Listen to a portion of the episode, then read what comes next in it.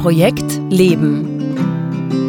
Der Podcast, der dir dabei hilft, deine Personal Projects clever zu managen, damit du all die Dinge verwirklichen kannst, die dir wirklich wichtig sind. Denn der wichtigste Schritt ist immer der nächste. Projekt Leben. Für alle, die noch etwas vorhaben im Leben. Von und mit Günter Schmatzberger. Hallo und herzlich willkommen bei Projekt Leben, dem Podcast rund um unsere Personal Projects, also die Dinge, die uns wirklich wichtig sind in unserem Leben.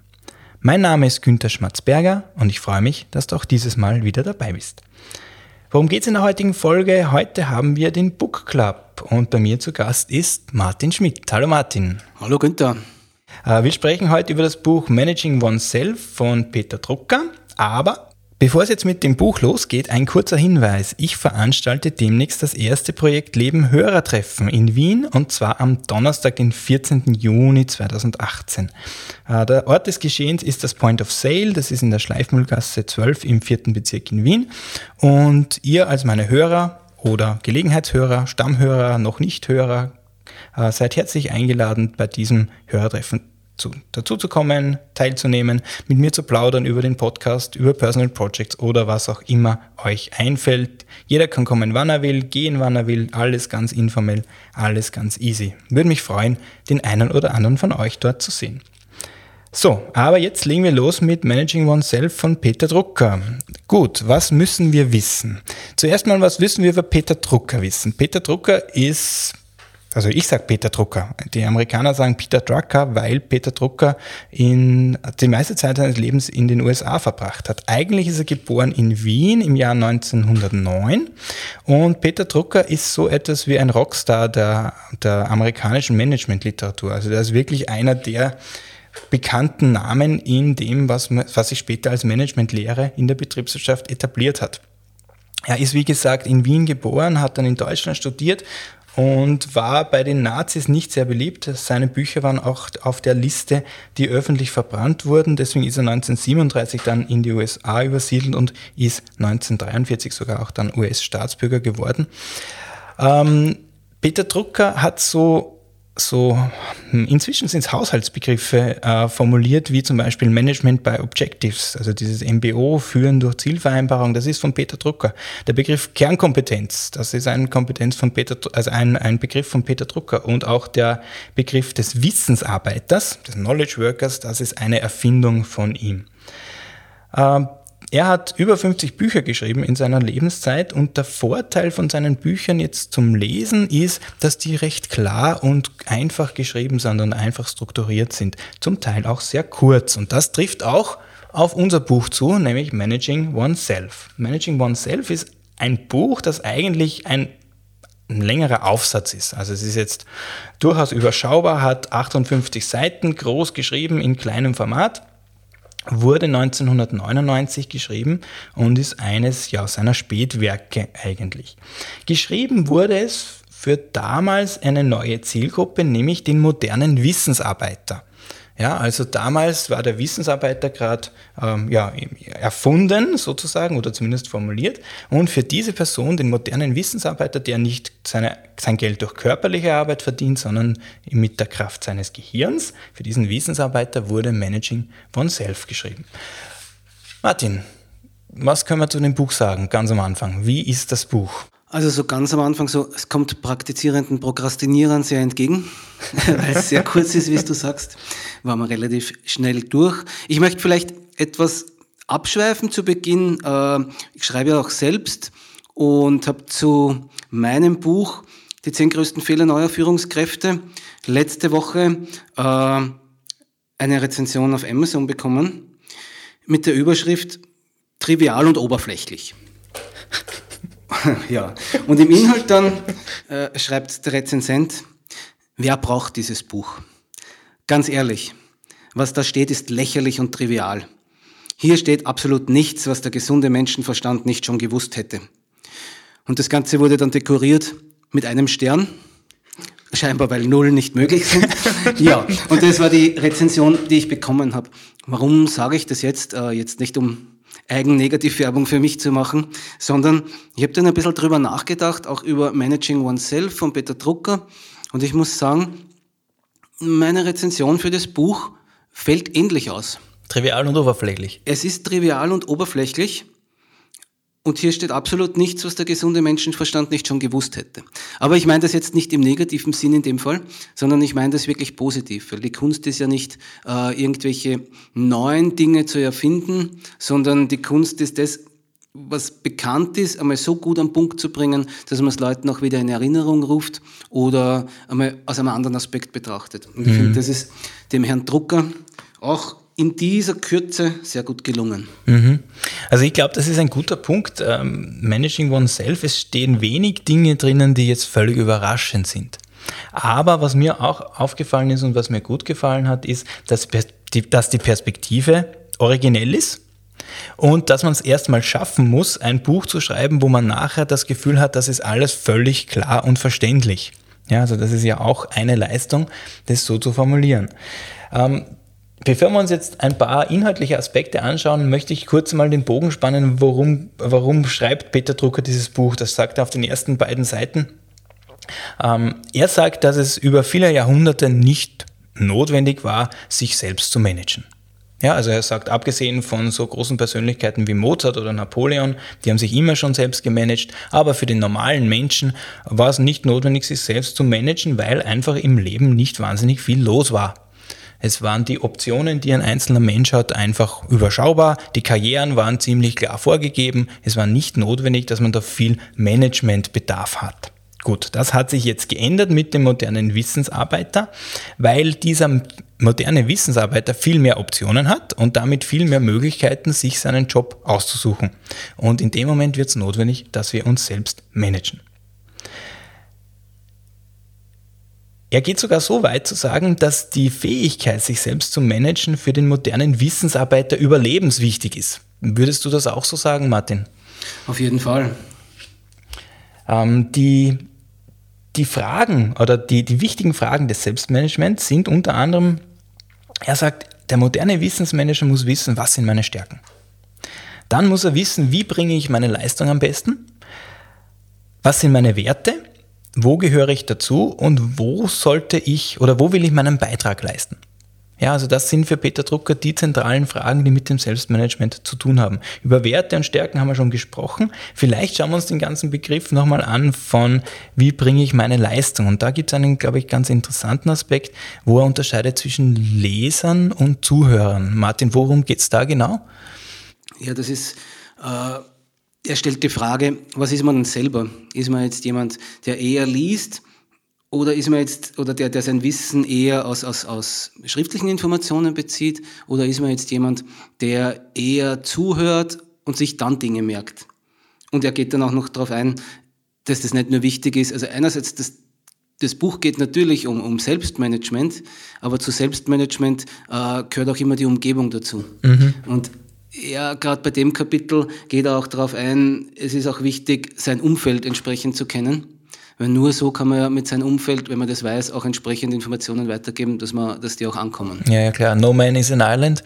Also man muss schauen, dass man natürlich mit denen rundherum gut kommuniziert. Aber was, wie, wie drückt sich jetzt das aus, wenn ich sage, okay, ich bin ein Leser oder ich bin ein Zuhörer? Was hat das jetzt mit der Umgebung zu tun? Naja, das hat schon was damit zu tun. Wenn ich ein Zuhörer bin, sitze ich vielleicht einmal in einem Meeting drinnen, jemand erzählt was und diese Information bleibt bei mir hängen. Äh, hingegen andere, also das ist, das ist bei einigen Typen wahrscheinlich so, bei anderen Typen wird es wieder so sein, äh, die kriegen eine E-Mail oder die kriegen irgendwo einen Text, den sie irgendwo mal gesehen haben, lesen den und dann bleibt alles bei, bei denen hängen. Mhm. Wohingegen, wenn man dann die Information falsch aufnimmt, äh, glaubt man zwar, wenn man selber so ein Typ ist, oder angenommen, ich bin jetzt Zuhörer, gehe davon aus, dass mein komplettes Umfeld aus Zuhörern besteht mhm. ähm, und gebe alle meine Informationen nur mündlich in einem Informationsmeeting weiter, mhm. dann wird bei der Hälfte das wahrscheinlich davon durchrasseln, äh, wenn das Team so nicht passt. Genau, weil so es eigentlich Leser wären. Genau. Ja. Also ich habe das wie ich das gelesen habe, dann auch überprüft und habe mal auch geschaut, okay, äh, wie sind denn die Leute, mit denen ich am meisten zusammenarbeite? Und natürlich eine spannende Frage, wie ist denn der Chef? Ja, also wenn ich dem Chef laufend E-Mails schreibe und das Gefühl habe, da kommt nichts zurück, ja, dann wäre es vielleicht eine gute Idee, den mal anzurufen oder direkt anzusprechen, weil vielleicht ist das kein Leser, sondern eher ein Zuhörer. Und das Interessante oder das Originale, Originelle jetzt von Peter Drucker ist, dass er sagt, es gehört zum Selbstmanagement zu wissen, mit wem ich wie kommunizieren muss, damit ich meine Leistung entsprechend erbringen kann. Genau, und deswegen Selbstmanagement plus äh, beinhaltet auch immer das Umfeld. Also das ist, das ist, glaube ich, das Um und Auf, was da in dem, in dem Text dann auch gut rauskommt. Es geht ja dann auch weiter, diese Kategorisierungen, die er vornimmt, so wie Leser und, oder Zuhörer, die wir jetzt besprochen haben, oder auch Kategorisierungen Richtung Lernverhalten. Mhm. Ähm, bin ich jetzt jemand, äh, der eher lernt durch Schreiben, äh, nämlich wenn ich in einem Notizbuch was aufschreibe, oder bin ich jemand, der auch hier eher hört, oder bin ich eher äh, jemand, der durch Trial and Error, durch, durch Tun ja. Äh, so sein, seine Learnings zieht. Ja. Das Interessante ist ja, in dem Buch steht drinnen, ich habe das noch, noch gut in Erinnerung, dass wenn er, also Peter Drucker, Leute fragt, welcher Lerntyp sie sind, dann kriegt er meistens ganz genaue Antworten, welcher Lerntyp sie sind. Äh, spannend ist dann die Frage, halten sie sich dann auch daran? Ja, also das ist ein Unterschied, ob ich weiß, welcher Lerntyp ich bin oder ob ich tatsächlich ganz konsequent meinem Lerntyp entsprechend lerne. Und da habe ich mir auch ertappt gefühlt, weil, weil ich eigentlich weiß, wie ich lerne, ja, also wie ich am besten lerne, aber nicht immer die entsprechenden Lernumgebungen dafür schaffe, dass ich wirklich am besten lerne. Bist du ein Schreiber, ein Hörer oder ein Tour? Was bist du? Also ich bin die Kombination. ich bin die Kombination aus Hörer und Schreiber. Also am besten lerne ich dann, wenn ich was höre und mir wortwörtliche Zitate sogar aufschreibe also da lerne ich wirklich am besten, wenn ich sozusagen ganze, ganze Absätze wortwörtlich ab, mitschreiben kann, weil dann erinnere ich mich an das Gesagte, indem ich das dann lese wieder. Und das funktioniert wirklich wunderbar. Ja. Aber nicht immer lerne ich entsprechend. Ja. Ähm, ja. Interessant. Also das kommt bei Peter Drucker in seinem Buch immer wieder vor, dass es nicht reicht zu wissen, was zu tun ist, sondern man muss es auch entsprechend tun. Ich finde das in dem Zusammenhang ja auch ein interessantes Phänomen äh, im Zusammenhang mit Schreiben, dass mhm. man sich die Dinge aufschreibt und dabei lernt und dann dadurch, dass man es gelernt hat, eigentlich das Geschriebene gar nicht mehr benötigt. Ja. Das ist also auch meine bevorzugte Art ist oft das Schreiben und Dinge, die aber dann wirklich kompliziert in mein Notizbuch reinschreibe. Äh, vieles von dem betrachte ich dann auch nie wieder, weil es einfach dann im Gedächtnis ja. ist. Das ist wirklich ein interessantes, interessantes Phänomen, was, was das Lernen, das Lernen betrifft. Ja. Also interessant überhaupt die, die Tatsache, dass, dass Peter Drucker sagt, Lernen und wie man lernt, ist ein wichtiger Teil vom Selbstmanagement. Also zu lernen und ständig weiterzulernen ist eine wichtige Aufgabe eines Wissensarbeiters. Und viele von uns sind ja heutzutage Wissensarbeiter. Martin, bist du eher ein Berater oder ein Entscheider? Ja. also ich, ja, ja. Ich würde 60 bis 65 Prozent Entscheider und den Rest Berater nehmen. Okay. Also ich sehe so eher, ja, zwei Drittel zu ein Drittel Teilung. Aber es ist eine ganz schwierige Frage für jeden. Wie siehst du dich? Ja, also gute Frage, gute Frage. Ich bin auch zum, durchs Buch, zum drüber nachdenken angeregt worden. Ich glaube, ich bin in erster Linie ein Berater. Ähm, also worum geht es im Prinzip? Peter Drucker sagt, es gibt Berater und Entscheider und je nachdem, was man in seiner, also was man, wohin seine natürliche Tendenz geht, soll man sich auch seinen Job aussuchen. Also wenn man jemand ist, der gerne Entscheidungen trifft, dann soll man einen anderen Job wählen, als wenn man jemand ist, der nicht so gerne entscheidet, sondern eher Entscheidungen sozusagen in die Wege leitet, aber die letzte Konsequenz, in der letzten Konsequenz nicht entscheiden möchte. Denkst du, ist es angeboren, äh, früh, frühkindlich angelernt oder gibt es da Potenzial oder ist das ein Charakterzug, der sich ändern kann? Also die Antwort darauf äh, wäre wahrscheinlich zwei, zweigeteilt. Einerseits, ich habe ja in dieser Season auch gesprochen über die, die Charakterzüge, die Angeborenen. Mhm. Und es gibt schon Menschen, die sind von Natur aus entscheidungsfreudiger. Ja, also extrovertierte Menschen zum Beispiel sind entscheidungsfreudiger. Ähm, Menschen mit einem geringen Narzissmusanteil sind auch entscheidungsfreudiger grundsätzlich, weil sie weniger Angst haben. Trotzdem ist immer ein Element dabei, zu sagen, auch wenn ich introvertiert bin, entscheide ich gerne, wenn mir die Projekte entsprechend wichtig genug sind. Da sind wir wieder bei den Free Trades. Mhm. Also ich glaube, dass man das nicht, dass es nicht in Stein gemeißelt ist. Aber ich glaube schon, äh, wenn man in einem Job drinnen ist, wo es gar nicht passt, wo man viele Entscheidungen treffen muss, obwohl man es eigentlich nicht mag, ist es über Gebühr anstrengend. Das glaube ich. Ja. Ich habe das für mich reflektiert und bin der Meinung, oder ich glaube, wenn du mir die Frage vor 20 Jahren gestellt hast, oder vor 25 Jahren, dann hätte ich wahrscheinlich gesagt, ich bin Berater zu großen Teilen. Mhm. Und deswegen war auch mir jetzt wichtig von dir zu erfahren, was denkst du, ist das, ist das wirklich angeboren oder kann man das ändern? Ich glaube schon, dass sich das bei mir im Laufe der Jahre durch die berufliche Laufbahn mhm. geändert hat äh, und durch die Erfahrung immer stärker in Richtung Entscheider gegangen ist, dass ich es jetzt wirklich so beurteilen würde. Aber schwierig. Vielleicht bin ich auch da im Vielleicht glaube ich auch nur der Entscheider zu sein. Richtig, das ist ja auch ein Aspekt, den Peter Drucker anspricht, ähm, dass man bei allem, was man von sich selbst glaubt, eher skeptisch sein sollte. Das habe ich auch sehr original, originell gefunden, dass er ja schreibt, in Wirklichkeit wissen wir über uns selbst praktisch gar nichts. Und dass das, was wir glauben, im Prinzip überhaupt nicht verlässlich ist, sondern die einzige Methode, wie wir wirklich was über uns selbst rausfinden können, ist das Feedback von anderen. Genau, ja. Aber dieses Feedback, es ich weiß nicht, wie du oft mit Feedback umgehst, aber ich habe so eine Tendenz, oder ich glaube, viele Menschen haben dann auch die Tendenz, Feedback ja auch immer wieder zu relativieren.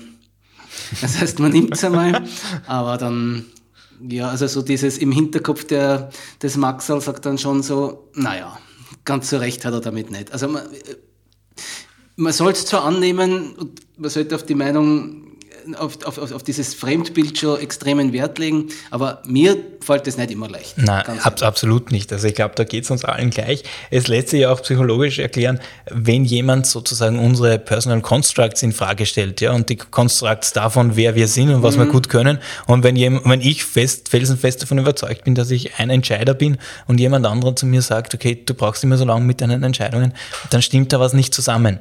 Und wir haben die Tendenz, eher den anderen zu hinterfragen als uns selbst. Ja, ganz klar, weil es für uns wesentlich anstrengender wäre, unsere eigenen Personal Constructs zu verändern, als zu sagen, okay, der Mensch muss sich offensichtlich irren, ja, oder kennt mich nicht gut genug oder hat mich jetzt äh, falsch wahrgenommen oder wie auch immer. Klar, weil deswegen sind sie auch meine Personal Constructs, genau. die ich mir über Jahre, über Jahre hart erarbeitet und erarbeitet habe.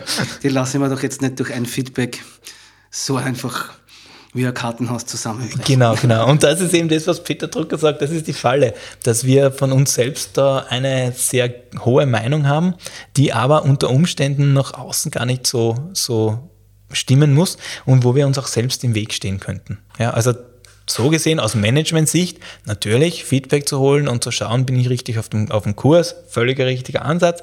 Es ist aber in der Umsetzung alles andere als einfach. Wir haben noch zwei Themen sehr gut gefallen, die jetzt auch wieder auf diese vorher angesprochene Rezension super zutreffen. Auch trivial und auch ganz logisch. Äh, Peter Drucker spricht einerseits die Beziehungen und andererseits die Manieren an.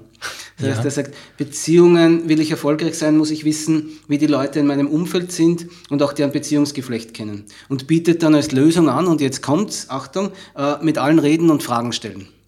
Ja, ja trifft oder dann bei den Manieren. Äh, er spricht vom Schmieröl in Organisationen und empfiehlt dann, äh, Danke bitte zu sagen und andere Leute beim Namen zu nennen. Ja. Alles Selbstverständlichkeiten, aber nicht in vielen Managementbüchern zu lesen. Ja, und auch nicht immer in der freien Wildbahn anzutreffen. Ja, ja. noch selten. Also, weil nämlich die, also das natürlich man mit anderen in Beziehung kommt, wenn man sich mit anderen unterhält und ihnen Fragen stellt, das ist ja im Prinzip völlig klar. Aber wie oft wird denn das angewendet? Ja? Also wie oft wird es tatsächlich genutzt fürs eigene Selbstmanagement? Genau. Und selber weiß man es aber, man kennt ja das, wie man fühlt sich ja gleich dreimal so viel wertgeschätzt, wenn jemand sagt, Hallo Günther. Absolut. Oder Hallo. Oder im wienerischen Herst macht ja vielleicht einen, einen, großen Unterschied. Absolut, ja. Also wirklich interessant, dass er die Manieren anspricht im Zusammenhang mit Selbstmanagement. Aber mich erinnert es, das fällt mir jetzt gerade ein, mich erinnert es an etwas, was der Hubert von Geusern gesagt hat. Der Hubert von Geusern, der wurde mal gefragt, wie er seine Bandmitglieder auswählt. Ja, also die Leute, mit denen er musiziert und mit denen er dann jahrelang auf Tour ist. Und er hat gesagt, er hat zwei Kriterien, gut und lieb. Mhm. Also da sieht man auch, es, es ist beides. Also gut, natürlich müssen sie gute Musikanten sein, aber sie müssen vor allem auch lieb sein. Das heißt, sie müssen auch die Manieren haben. Es muss dieses Schmieröl in der Organisation tatsächlich auch vorhanden sein. Das muss passen. Genau.